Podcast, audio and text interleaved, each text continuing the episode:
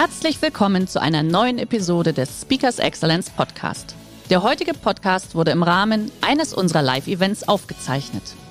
Hier ein Tipp zum Beginn der heutigen Folge. Schau doch gerne mal auf unserer Excellence Academy vorbei. Hier findest du rund um die Uhr eine große Auswahl an exklusiven Online-Videokursen von hochkarätigen Speakern. Den Link dazu findest du in der Beschreibung. Jetzt aber viel Spaß beim Anhören. Ja, also mein Name ist Vince Ebert und es stimmt tatsächlich, ich bin äh, diplomierter Physiker. Das heißt, ich versuche in meinen äh, Vorträgen äh, wissenschaftliche, wirtschaftliche Themen mit den Gesetzen des Humors zu vermitteln und das ist bitter nötig, denn gerade das naturwissenschaftliche Grundwissen bei uns in Deutschland ist katastrophal. 34 Prozent der deutschen Realschüler sind davon überzeugt, dass sich die Nordhalbkugel entgegengesetzt zur Südhalbkugel dreht. An der Stelle empfehle ich eine Klassenfahrt zum Äquator, breitbeinig drüber stellen, gucken, was passiert. Gut, einige lachen jetzt, denken sich 34 Prozent, das kann ich mir nicht vorstellen, das wäre ja mehr als die Hälfte. Und das zeigt, auch in den gebildeten Schichten herrscht Nachholbedarf. Äh, Spitzenpolitiker, gerade in Deutschland, sprechen ja sehr, sehr gerne von einem Quantensprung in der Arbeitsmarktpolitik. Das klingt immer sehr großartig. Quantensprung in der Arbeitsmarktpolitik. Physikalisch gesehen ist ein Quantensprung definiert als die kleinstmögliche Zustandsänderung. Meist von einem niedrigen auf ein hohes Niveau. Das ist ein Quantensprung. Gut, ich sage mal, eine hohe Arbeitslosigkeit ist ja auch nicht immer nur schlecht. Äh, bei uns in Ostdeutschland zum Beispiel haben sie dafür praktisch keinen Berufsverkehr. Ja. Ich sehe, Sie haben Humor, Top-Voraussetzung für die nächsten Minuten. Was müssen wir tun, um in Zukunft erfolgreich zu sein? Welche Faktoren sind tatsächlich entscheidend und welche eben nicht? Und ich möchte mit einem Zitat einer berühmten Philosophin beginnen.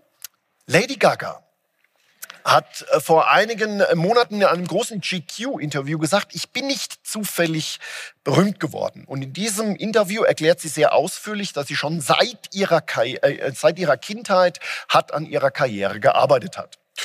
Und das deckt sich im Grunde genommen sehr stark mit äh, Biografien von erfolgreichen Menschen. Wenn Sie in eine Buchhandlung gehen, finden Sie unzählige Bücher mit Titeln wie werde ich erfolgreich? Die Idee ist eigentlich immer die gleiche. Meistens wird ein erfolgreicher Mensch vorgestellt, der bestimmte Eigenschaften hat. Mut, Risikobereitschaft, Fleiß. Und dann wird gefolgert, wenn auch Sie diese Eigenschaften haben, läuft's. Klassischer Statistikfehler. Wir wissen nämlich nicht, wie viele Menschen ebenfalls Mut, Risikobereitschaft und Fleiß hatten und gescheitert sind. Und zwar aus einem einzigen Grund. Erfolglose Menschen schreiben keine Erfolgsbücher. Ich habe nachgeguckt, Sie finden auf Amazon keinen einzigen Buchtitel, warum ich es nicht geschafft habe.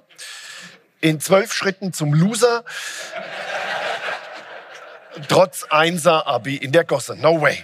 Mein erstes Buch, denken Sie selbst, sonst tun's andere für Sie. Das hat sich in Deutschland über 400.000 Mal verkauft äh, und ich wurde sehr oft gefragt, wie ich mir diesen Erfolg denn erklären kann hat sich's verkauft, weil es lustig geschrieben ist, weil man mich in Deutschland kennt, weil der Titel lustig ist. Und ohne jetzt zu kokettieren, ich habe keine Ahnung. Vielleicht war der Erfolg dieses Buches tatsächlich auch ein Stück unberechenbar, ein Stück zufällig. Und gerade dieser Zufall, der tritt ziemlich häufig auf bekanntestes Beispiel im Spielcasino. Man schaut sich die zurückliegenden Würfe an und sagt sich, nach fünfmal Rot muss doch jetzt einfach Schwarz kommen. Warum ist das Quatsch? Weil die Kugel kein Gedächtnis hat. Wobei man den Zufall beim Glücksspiel durchaus beeinflussen kann. Ja, ist jetzt ein schönes Beispiel. Vielleicht kennen Sie diesen Witz, äh, in dem ein Bayern-München-Fan, weil jetzt gerade Oliver Kahn da war, in dem ein Bayern-München-Fan in eine zufällige äh, Manchester United-Kneipe kommt. Die Manchester-Fans sagen, Mensch, komm, wir sind alle Fußballfans, wir machen mit dir ein kleines Würfelspiel. Wenn du eine Eins, eine Zwei, eine Drei, eine Vier oder eine Fünf würfelst, hauen wir dir auf die Fresse.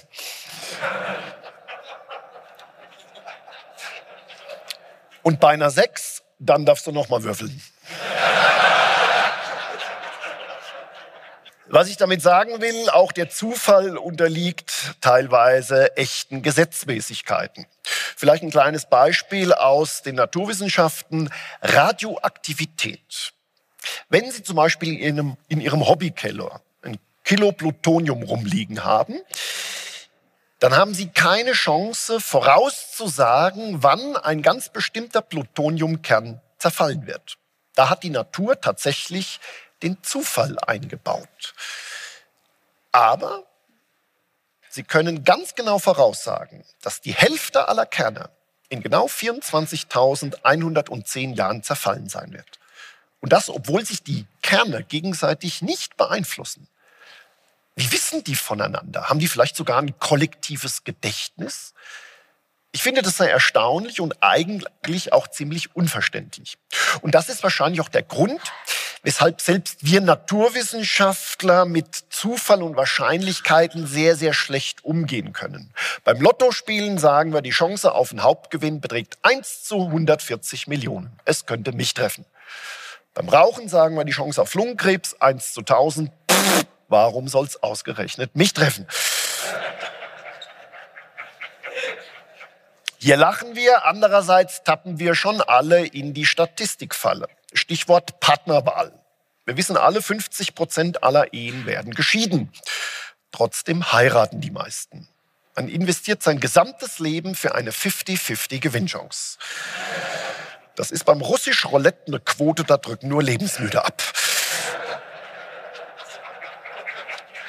Grundsätzlich kann man sagen, dass wir alle die Rolle des Zufalls, die Rolle dieser Unberechenbarkeiten in unserem Leben tendenziell unterschätzen. Und das liegt im Wesentlichen an der Funktionsweise unseres Gehirns. Unser Gehirn ist im Wesentlichen darauf programmiert, Muster zu erkennen. Unser Gehirn ist eine geniale Verknüpfungsmaschine. Es sucht permanent nach Mustern und genau deswegen können wir so wenig mit dem Zufall anfangen, weil der Zufall eben kein erkennbares Muster aufweist. Wir haben schlicht und einfach kein Sinnesorgan dafür. Vor ein paar hundert Jahren hat ein russischer Zar herausgefunden, dass in der Provinz mit den meisten Ärzten auch die meisten Leute krank waren. Und was hat er gemacht? Er hat befohlen, die Ärzte zu erschießen. Ja, darauf kommt noch nicht mal unser Gesundheitsminister. Ja. Aber das ist eben ein ganz üblicher Denkfehler. Wir verwechseln sehr, sehr gerne Korrelation mit Kausalität. Aber nur weil zwei Ereignisse gleichzeitig auftreten, heißt das noch lange nicht, dass das eine die Ursache vom anderen ist. Ich zum Beispiel kann mich erinnern, ich habe in meinem Studium auf einer Semesterparty mal mit meinem Astronomieprofessor angestoßen, ohne ihm dabei in die Augen zu gucken.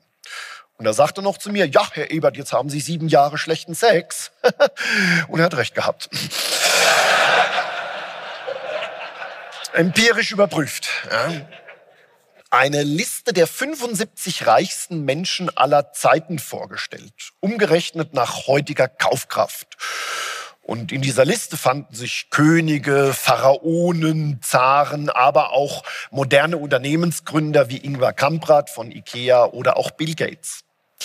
Was an dieser Liste allerdings sehr, sehr auffällig ist, unter den 75 reichsten Menschen aller Zeiten befinden sich 14 US-Amerikaner, die in einem Zeitraum von nur neun Jahren geboren worden sind, zwischen 1831 und 1840. Zufall? Ja und nein.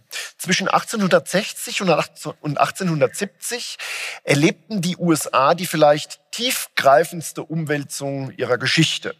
Die industrielle Revolution begann, die Wall Street wurde gegründet, die Eisenbahn wurde gebaut. Und wer in dieser Zeit das Glück hatte, zwischen 30 und 40 Jahre alt zu sein, der hatte die perfektes, das, ist das perfekte Alter, um diese großen Chancen ergreifen zu können. Wenn Rockefeller, Carnegie oder Morgan nur zehn Jahre früher oder später geboren worden wären, da wäre der Zug vielleicht ohne sie abgefahren. Auch wenn wir das nicht gerne hören, aber gerade diese zufälligen Ereignisse spielen für Erfolg eine nicht unerhebliche Rolle. Es gibt unzählige Produkte zum Beispiel in der Marktwirtschaft, die auf purem Zufall basieren. Porzellan wurde erfunden, weil die Alchemisten eigentlich Gold herstellen wollten. Tesafilm sollte ursprünglich Heftpflaster werden. Viagra wurde entdeckt, weil männliche Versuchspersonen ein Herzmedikament in der Testphase partout nicht mehr absetzen wollten.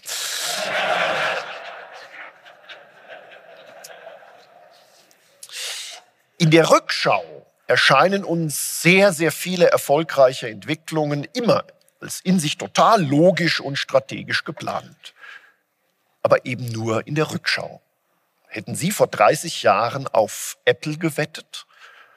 Oder wenn es vor zehn Jahren jemand gesagt hätte, ihr werdet irgendwann mal in schicke Designerläden gehen und dort kleine Aludöschen mit Kaffeepulver drin für 3,50 Franken kaufen, werden doch alle gesagt, was für eine beknackte Idee. Warum machen wir das? Wir machen es, weil es so bequem und so lecker ist. Quatsch, sagt meine Frau, weil vielleicht der George Clooney vorbeikommt. Ich weiß, die Vorstellung, dass unser Leben von unberechenbaren Ereignissen geprägt werden könnte, ist ein ziemlich verstörender Gedanke. Denn insgeheim gehen wir alle schon davon aus, dass so die wichtigen Punkte in unserem Leben schon sehr, sehr planbar sind.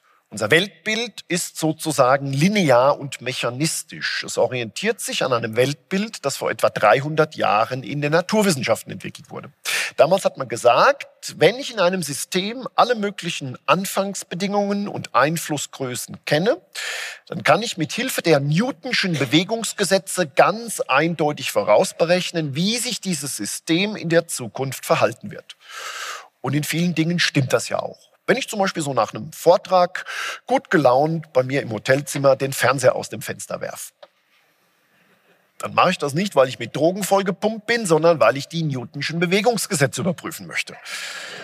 Wenn ich Abwurfwinkel, Anfangshöhe und Anfangsgeschwindigkeit kenne, kann ich ganz exakt ausrechnen, wo genau dieser Fernseher auf dem Parkplatz aufschlägt.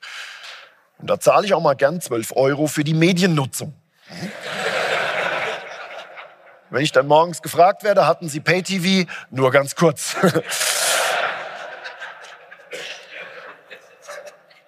Aber schon in der Welt der Elektronen sieht die gleiche Aufgabe vollkommen anders aus. Wenn Sie ein Elektron aus einem Hotelzimmerfenster werfen, haben Sie keine Chance herauszufinden, wo genau das auf diesem Parkplatz aufschlägt. Der Grund liegt an der Heisenbergschen Unschärferelation. Das Lieblingsthema auf Partys auf Physikerpartys. Die Heisenbergsche Unschärferelation sagt, wenn ich weiß, wo sich ein Elektron befindet, habe ich keine Chance herauszufinden, was es macht. Und wenn ich weiß, was es macht, habe ich keine Ahnung, wo es ist. Das ist so ein bisschen wie im normalen Leben auch. Angenommen, Sie sind ein Manager, fahren mit Ihrer Sekretärin zu einer Tagung nach München. Dann weiß Ihre Frau zwar genau, wo Sie sind. Was Sie da machen, hat sie keine Ahnung von paar Wochen später findet sie an ihrem Hemdkragen Lippenstift. In dem Moment weiß sie genau, was sie gemacht haben, aber sie hat keinen blassen Schimmer wo. Das ist Heisenbergsche Unschärferelation. Und diese Heisenbergsche Unschärferelation, die vor etwa 100 Jahren im Zuge der Quantenmechanik entwickelt wurde, die hat dieses vorausberechenbare, lineare, mechanistische Weltbild vollkommen aus den Angeln gehoben. Auf einmal hat man erkannt, dass ganz viele Bereiche, nicht nur in den Naturwissenschaften, ziemlich unberechenbar sind. Wettervorhersage, Stauentstehung, Aktienmärkte. Und obwohl wir das alle intuitiv wissen, ignorieren wir alles, was mit Zufall und Unberechenbarkeiten zu tun hat. Und ganz besonders Menschen in Führungspositionen. Die Job Description von Managern ist eng damit verbunden, komplexe Systeme eindeutig steuern und regeln zu können weiß, wovon ich rede. Ich war kurz nach meinem Studium drei Jahre in einer Unternehmensberatung tätig für Banken und Versicherungen. Also traditionell schon auch einer Branche, in der Spaß und gute Laune richtig groß geschrieben wird. Einige stutzen da immer und sagen sich, Physiker in der Unternehmensberatung, wie kann das sein? Kann ich Ihnen sagen, als Physiker verstehen Sie von Beratung zwar genauso wenig wie ein BWLer auch, dafür aber in der Hälfte der Zeit.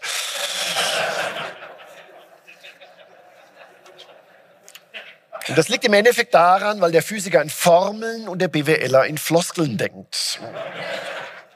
Im Marketing zum Beispiel sagen sie nicht, die neue Dr. Best Schwingkopf ist bei den Leuten relativ bekannt, sondern sie sagen, wir sind top of mind im Relevant Set der Dental Care. Das ist Marketing, da wird Klartext geredet. Das Interessante ist, dass Leute aus dem Marketing das im ganz normalen Leben verwenden. Also ein Werbeleiter, der gibt einer Frau nicht einfach nur seine Telefonnummer, nein, der hinterlässt ein klassisches Response-Element im Zuge von einer Go-Ahead-Kampagne. Und wenn Sie in diesem Bereich arbeiten, Sie nehmen diese Sprache an, ob Sie wollen oder nicht. Das war bei mir genauso. Einmal muss ich in so einen Fotoladen rein Passbild machen lassen. Kam da rein, lächelt die Verkäuferin an. Auf einmal höre ich mich sagen, Entschuldigung, ich bräuchte ein paar Close-ups für meinen Reisepass. Schwarz-Weiß ist basic, aber Farbe wäre halt nice to have. Mit der Deadline, gut, da müssen wir uns jetzt erstmal committen, aber ich würde einfach mal sagen, as soon as possible. Ja, die Verkäuferin hat mich so ein bisschen verwirrt angeguckt und mir in so einer Art Übersprungshandlung erstmal den Katalog mit den Hochzeitsbildern gezeigt.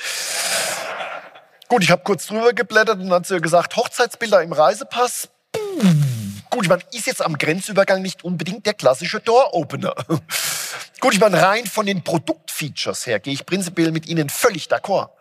Aber rein von der Tonality, vom Key-Visual, da penetriert so ein Hochzeitsbild meiner Meinung nach viel zu viel Emotions in der Target Group. Da sehe ich kein Benefit on top.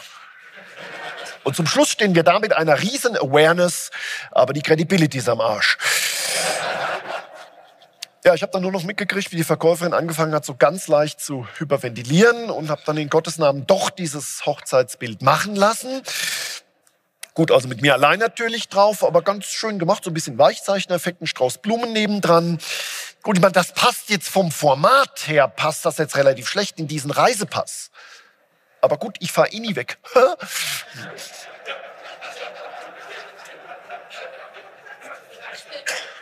Auf der anderen Seite haben natürlich Berater auch Fähigkeiten, da träumen wir Physiker von. Zum Beispiel die spontane Gesprächsführung aus dem geistigen Nichts heraus. Früher hieß das weicher Keks, heute Soft Skills. Und das ist natürlich aus naturwissenschaftlicher Sicht hochinteressant. Menschen, die aus dem vollkommenen Nichts heraus Energie, also in Form von heißer Luft erzeugen können. Genauso hat es ja vor 14 Milliarden Jahren alles angefangen. Der Urknall wurde nicht von Gott gezündet, sondern von der Unternehmensberatung, die gerade bei dem im Haus war. Natürlich, da waren sieben, acht Jungs von McKinsey zusammen mit dem Schöpfer im Meeting gesessen, haben sinnlos vor sich hin gebrainstormt. Und auf einmal sagt einer aus dem Nichts heraus, wir müssen expandieren. Und ist das losgegangen.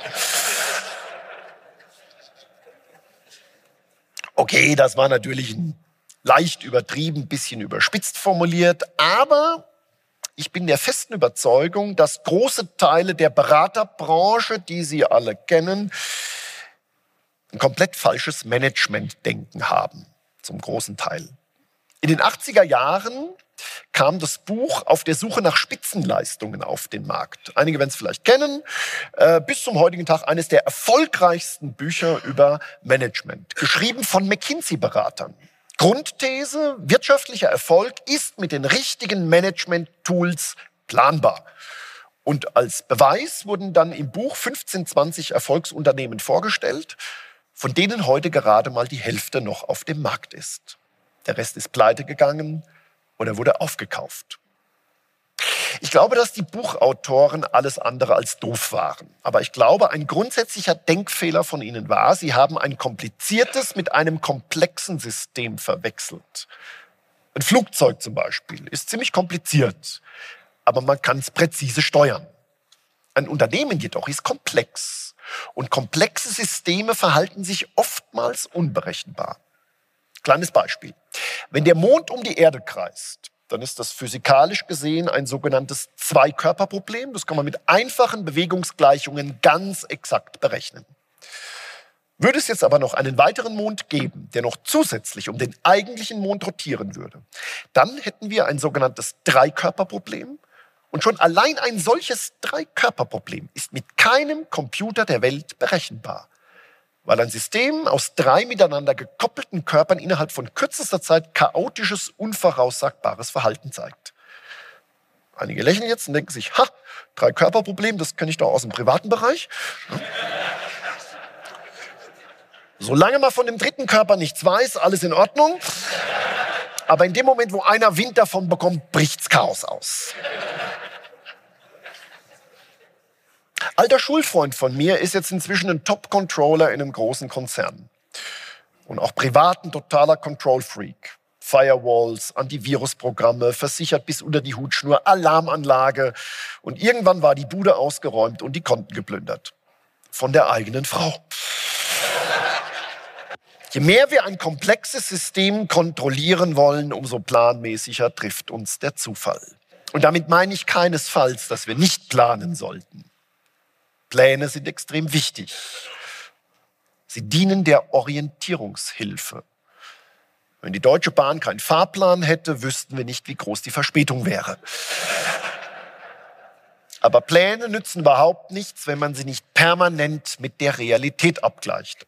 Als Naturwissenschaftler ist man da äh, ein bisschen geschulter vielleicht. Wissenschaftliches Denken ist ja im Kern nichts anderes als eine Methode zur Überprüfung von Vermutungen.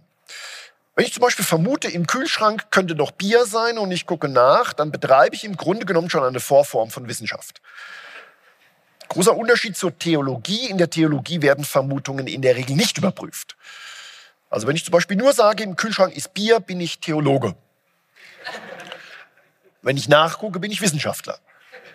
Wenn ich nachgucke, nichts finde und trotzdem behaupte, es ist Bier drin, dann bin ich Esoteriker. Gut, jetzt fragen sich wahrscheinlich einige, was mache ich, wenn dieser Kühlschrank abgeschlossen ist? Dann muss ich versuchen, die Wahrheit anderweitig rauszufinden. Ich kann dran rütteln, ich kann ihn wiegen, ich kann ihn mit Röntgenstrahlen durchleuchten. Ich kann das Ding sogar abfackeln und danach die Verbrennungsprodukte auf Bier untersuchen. Das ist natürlich alles extrem langwierig und aufwendig. Deswegen kann ein Esoteriker in fünf Minuten auch mehr Unsinn behaupten, als ein Wissenschaftler in seinem ganzen Leben widerlegen kann.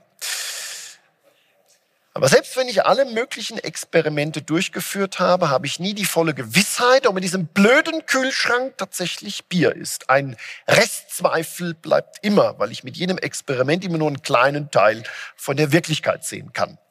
Das ist der Grund, weshalb es in der Wissenschaft kein absolut gesichertes Wissen gibt. So ein bisschen wie im normalen Leben auch. Der Bauer geht jeden Morgen zum Füttern in den Gänsestall und die Gänse denken sich, Mensch, der Bauer, super Typ. Kurz vor Weihnachten allerdings wird den Gänsen schlagartig klar, irgendwas an unserer Theorie ist faul. Im Fachjargon nennt man so etwas Falsifizierbarkeit. Jede Theorie gilt nur so lange als richtig, bis sie durch eine andere, durch eine bessere ersetzt wird. Und dadurch irren wir uns quasi nach oben. Das Entscheidende an diesem Vorgehen ist, wissenschaftliches Denken ist ein ergebnisoffener, ein flexibler, ein selbstlernender Prozess. Wenn etwas funktioniert, wird es beibehalten, wenn nicht, nicht.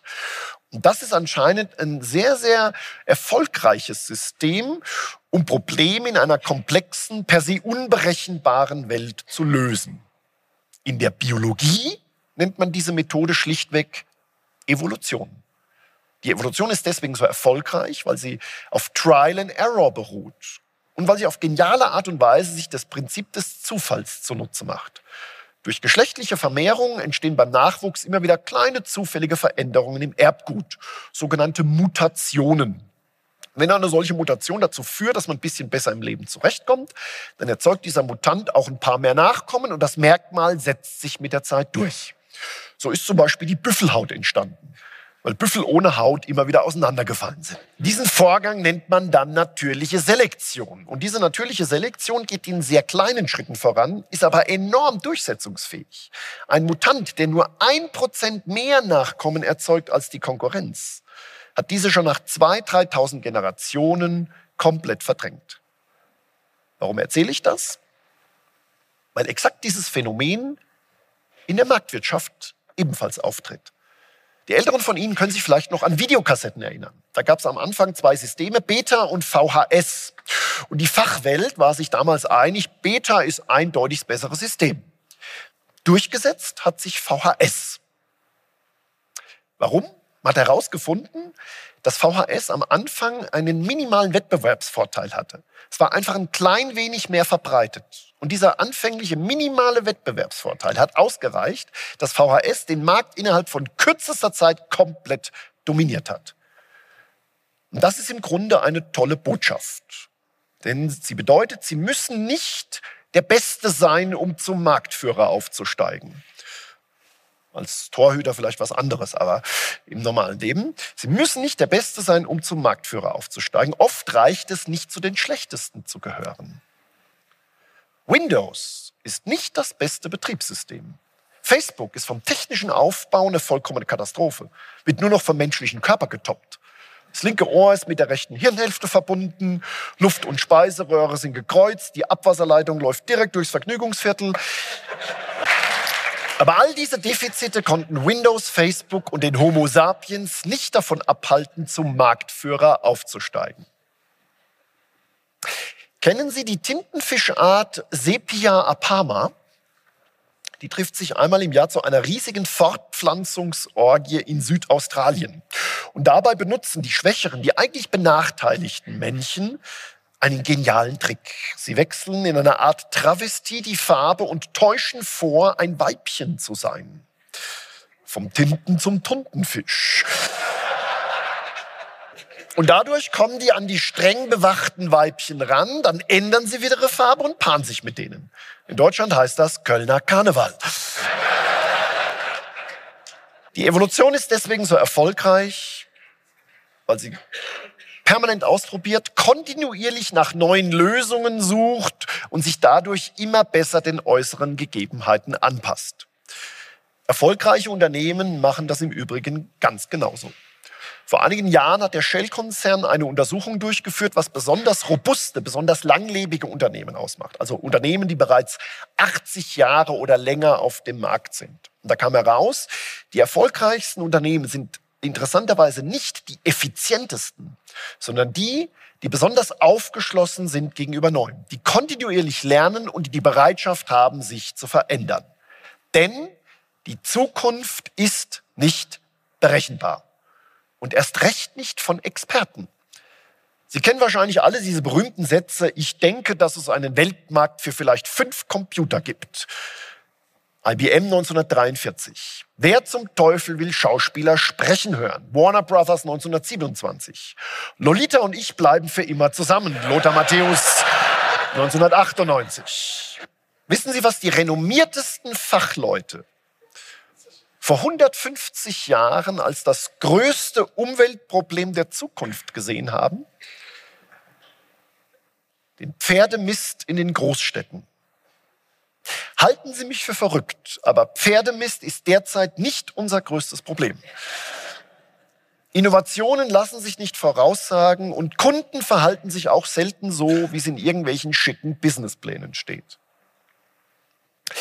Kennen Sie iFart? iFart war vor einigen Jahren äh, eine der meistverkauften Apps fürs iPhone. Und alles, was diese App konnte, war Furzgeräusche imitieren. So, und jetzt stellen Sie sich Mitarbeiter in Ihrem Unternehmen vor, der auf einem Innovationsworkshop ein solches Produkt vorstellt. Würden Sie seinen Vorschlag weiterverfolgen?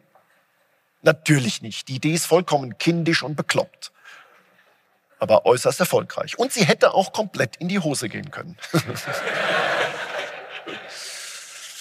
aber wer Erfolg haben will, muss eben auch bereit sein, Fehler zu machen. Und Fehler machen, zu scheitern, das wissen wir alle, fällt uns ziemlich schwer. Wir Deutsche, wir sind da ganz extrem. Fehler zuzugeben, wird bei uns oftmals mit kompletten Versagen gleichgesetzt. Und deswegen ziehen wir im Zweifelsfall die Dinge durch bis zum bitteren Ende, ob es Sinn macht oder nicht. Wenn der Berliner Senat vor 13,8 Milliarden Jahren mit der Durchführung des Urknalls beauftragt worden wäre, dann würden die heute noch über die Brandschutzverordnung diskutieren. Der Hauptgrund, weshalb Planwirtschaften und planwirtschaftlich orientierte Unternehmen scheitern, ist nicht, weil es dort keine intelligenten Menschen gibt, sondern weil das System selbst unfähig ist, mit Fehlern und Experimenten umzugehen. Kleines Beispiel. Schauen Sie sich diese Zahlenreihe an. 2, 4, 6, 8. Was glauben Sie, nach welcher Grundregel diese Zahlenreihe aufgebaut ist?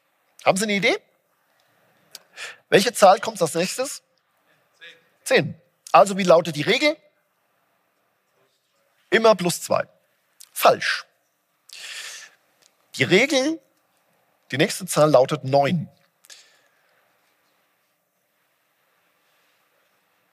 Der Gag an der Sache, um die wirkliche Regel herauszufinden, hätten Sie sie brechen müssen. Die meisten Menschen sagen tatsächlich intuitiv 10. Unser Gehirn liebt die 10, weil eben dieses Muster so schön passt. Man nennt das Bestätigungstendenz. Wir haben eine sehr, sehr starke Abneigung herauszufinden, dass wir uns eventuell getäuscht haben könnten. Aber andererseits brauchen wir genau diese Lust am Regelbruch, am Fehler, um wirklich etwas Neues zu entwickeln, um zur Erkenntnis zu gelangen. Ich hatte vor einigen Jahren das Glück, mich zwei Stunden lang mit diesem Mann unterhalten zu können. Kennen Sie den? Das ist Arthur Fischer, der Erfinder des Fischerdübels, diesen kleinen Dübel, den Sie alle kennen. Ein inzwischen 94-jähriger Mann, der in seinem Leben über 1000 Patente entwickelt hat. Und das Erste, was mir an ihm aufgefallen war, dieser Mann strotzt immer noch vor Ideen. Der ist neugierig wie ein Kind und der hat keine Angst vorm Scheitern. Er hat zu mir gesagt, wissen Sie, Herr Ebert, vieles, was ich in meinem Leben so erfunden habe, war ein ziemlicher Blödsinn. Einmal habe ich sogar einen vollautomatischen Eierköpfer konstruiert. Und wissen Sie, was ich dabei vergessen habe? Dass die Hühner sich konsequent weigern, gleich große Eier zu legen. Das ist natürlich eine Herangehensweise, die für viele Planungsfetischisten eine vollkommene Katastrophe ist. Denn die glauben ja, je komplexer ein System ist, umso mehr muss man regeln, steuern und organisieren. Statt die Pferde einfach mal laufen zu lassen. Statt auf Selbstorganisation und Experimente zu vertrauen, überschütten wir den Markt, unser Unternehmen, unser gesamtes Leben mit komplizierten Formeln und Gesetzen. Da pfercht man auf Bahnhöfen unschuldige Raucher in aufgemalte Quadrate, um zu verhindern, dass sich die Giftstoffe mit der Umgebungsluft vermischen. Ungefähr so sinnvoll wie ein Schwimmbecken in Pinkler und Nichtpinkler zu unterteilen.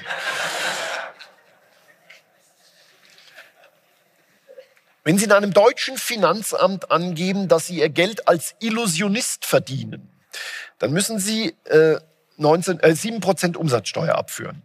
Geben Sie dagegen an, Sie sind Zauberer, 19 Ist wirklich wahr. Ich habe da mal nachgefragt, da haben die mir erklärt, wissen Sie, Herr Ebert, Illusionisten sind diese Typen, die auf der Bühne Jungfrauen verschwinden lassen. Und das ist unserer Auffassung nach eine künstlerische Tätigkeit, also reduzierter Steuersatz 7 Zauberer dagegen lassen Jungfrauen nicht verschwinden, sondern sie zersägen sie. Und das ist ganz klar eine handwerkliche Tätigkeit. 19 Prozent. Wir Deutsche, und ich denke, Sie in der Schweiz sind da, ticken da in dem äh, Sinn ganz ähnlich. Wir haben eine Kultur der Übervorsicht und teilweise auch der Überregulierung. Und eine Kultur der Angst. Wir fürchten uns vor Stammzellenforschung, vor Gentechnik, vor Pestiziden, vor Fracking, vor Elektrosmog. So eine Stimmung vor 500.000 Jahren und die Sache mit dem Feuer wäre nie genehmigt worden. Und nicht nur in der Politik. Viele unserer Topmanager würden eher nackt über glühende Kohlen laufen, als etwas Neues, etwas Unorthodoxes auszuprobieren.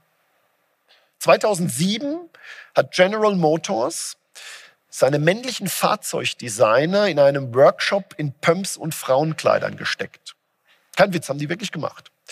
Aber als die Männer in diesem Fummel in ihre eigenen Autos eingestiegen sind, haben sie sehr, sehr viel über ihre weibliche Kundschaft gelernt. Und auch ein bisschen was über sich selbst. Angeblich laufen ein paar davon immer noch damit rum, aber das ist. Wir Deutsche und Sie in der Schweiz auch. Wir sind ziemlich stark im Optimieren von bewährten Produkten.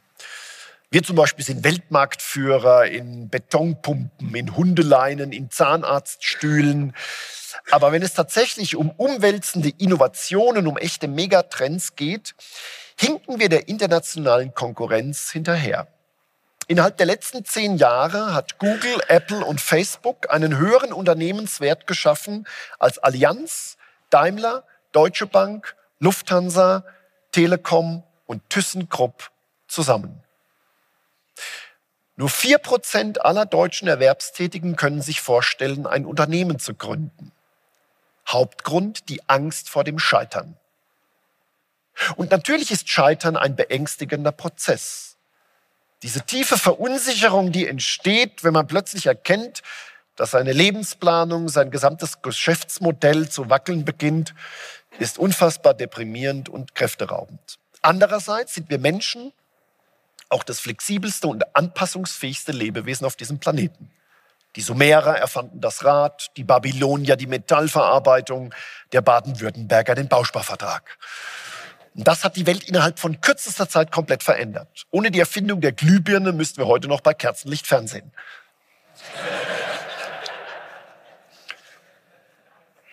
Steve Jobs hat in seiner berühmten Rede 2005 vor Stanford-Absolventen erzählt, wie sich die Geschäftsidee von Apple entwickelt hat. In seiner Jugend hat Steve Jobs einen Kalligrafiekurs gemacht, einfach aus Jux und Tollerei. Und als er ein paar Jahre später Computer entwickelt hat, hat er sich an diesen Kalligrafiekurs erinnert und hat gesagt, Mensch, warum machen wir Benutzeroberflächen nicht schöner, nicht ästhetischer? Und genau das ist bis zum heutigen Tag das Erfolgsmodell von Apple. Computertechnologie plus Ästhetik. Der Vortrag von Steve Jobs, der millionenfach äh, auf YouTube angeklickt ist, trug den Titel Connect the Dots. Also verbinden Sie die Punkte in Ihrem Leben, auch die, die im ersten Moment nicht zusammenpassen. Mein Geschäftsmodell, die Verbindung von Wissenschaft und Humor, ist ein ganz klassisches Beispiel von Connect the Dots.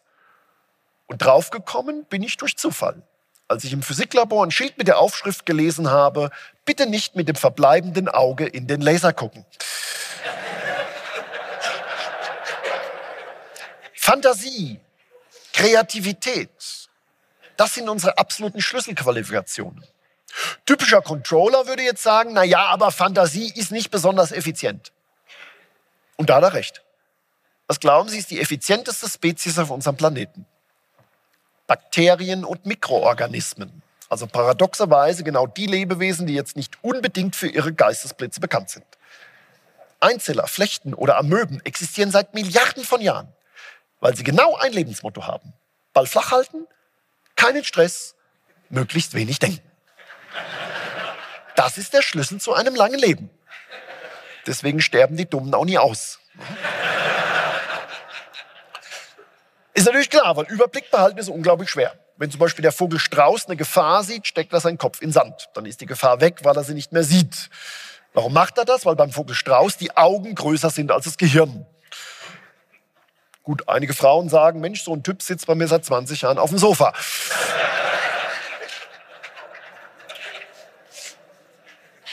Rein körperlich gesehen ist ein großes Gehirn so ziemlich das lästigste, was es gibt. 20 Prozent der gesamten Energiezufuhr gehen direkt in die Birne, ob sie wollen oder nicht. Und für die wirklich wichtigen Tätigkeiten wie Essen, Trinken, Schlafen, Verdauung, Fortpflanzung reicht ihnen im Prinzip das Rückenmark. Warum also leistet sich die Evolution so eine unglaubliche Verschwendung? Weil wir Menschen sonst nichts anderes gut können. Praktisch jedes Lebewesen ist uns in irgendeiner Eigenschaft haushoch überlegen. Nehmen Sie zum Beispiel hier, das Bärtierchen. Das Bärtierchen ist so ein klitzekleiner, wirbelloser Moosbewohner. Aber dieses Tier kann eine tausendfach höhere Röntgenstrahlung aushalten als wir Menschen. Unfassbar, oder? Was eigentlich ein Quatsch ist, als wirbelloses Tier musst du eh nie zum Röntgen.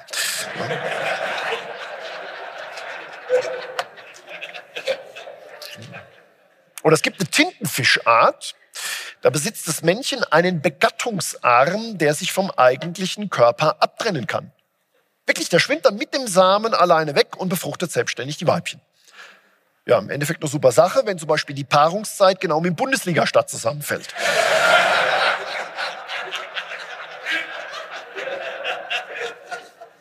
Und was können wir? Wir können nicht besonders gut hören oder riechen, sind kümmerlich behaart haben keine Krallen, keine Reißzähne. Als wir vor fünf Millionen Jahren auf der Bildfläche erschienen sind, da hätte jeder McKinsey-Berater schon vor der Serienproduktion gesagt, aufrechter Gang, pff, braucht kein Mensch.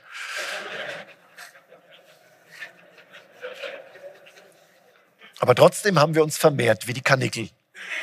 Wir haben Herden gebildet, haben das Rad, die Pockenschutzimpfung und schließlich sogar den elektrischen Fensterheber erfunden. Weil wir nichts besonders gut können, außer denken. Das ist unsere evolutionäre Nische. Insofern finde ich es immer wieder erstaunlich, wieso so wenige Leute machen. Und verstehen Sie mich nicht falsch. Ich bin keinesfalls gegen Effizienz. Eine Bauplanung muss natürlich hocheffizient durchorganisiert sein, wenn wir jetzt hier schon Immobilienwirtschaft haben, damit alles reibungslos funktioniert, damit die Kosten gering bleiben. Aber wenn diese McKinsey-hafte Kosteneffizienz alle Bereiche in einem Unternehmen durchdringt, wirkt man damit die Kreativität ab. Denn Kreativität ist das genaue Gegenteil von Effizienz. Um kreativ zu sein, braucht man immer einen gewissen Schlendrian, man braucht Raum zum Denken und man braucht vor allem Zeit. Das menschliche Gehirn ist ein sehr gutes Beispiel dafür. Alleine bis sich hier oben unsere volle Leistungsfähigkeit entwickelt hat, dauert es ewig. Wenn wir geboren werden, hat unser Gehirn nur etwa 30 Prozent seiner endgültigen Größe erreicht. In dieser Phase sind wir vollkommen hilflos. In den ersten sechs Jahren wächst es dann auf 90 Prozent an und hat erst mit 23 Jahren seine volle Performance erreicht. Da sind wir aber schon zehn Jahre geschlechtsreif. Unser Hirn hinkt unseren Hoden zehn Jahre hinterher. Aber das ist gut so, denn diese langsame Gehirnentwicklung ist die Basis für Lernfähigkeit. Gegenbeispiel Flussbarsche. Flussbarsche haben bereits bei ihrer Geburt ein vollständig entwickeltes Gehirn. Da kommt nichts mehr dazu. Und genau deswegen sind Flussbarsche doof wie ein Kastenweißbrot. Lernfähigkeit gleich Null. Das Flussbarschmännchen betreibt einen riesigen Aufwand, um sich zu paaren, aber in dem Moment, in dem die Jungen dann schlüpfen, sagt es sich, oh, Futter. Die fressen ihren eigenen Nachwuchs, weil sie zu doof sind, ihn zu erkennen. Ganz anders für Menschen.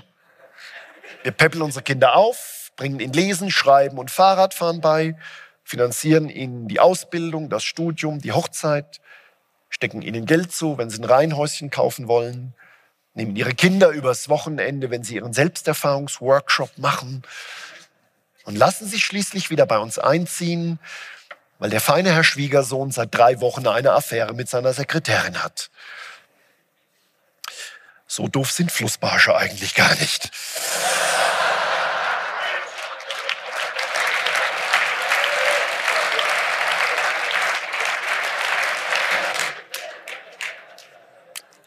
Was ich damit sagen will, Flexibilität und Fantasie gehen immer auf Kosten von Effizienz.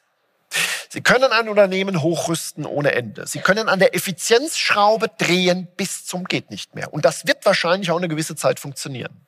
Aber je effizienter ein System aufgebaut ist, umso unflexibler kann es auf unvorgesehene, zufällige Ereignisse reagieren. Der Tyrannosaurus Rex war hochgerüstet ohne Ende, die effizienteste Tötungsmaschine seiner Zeit.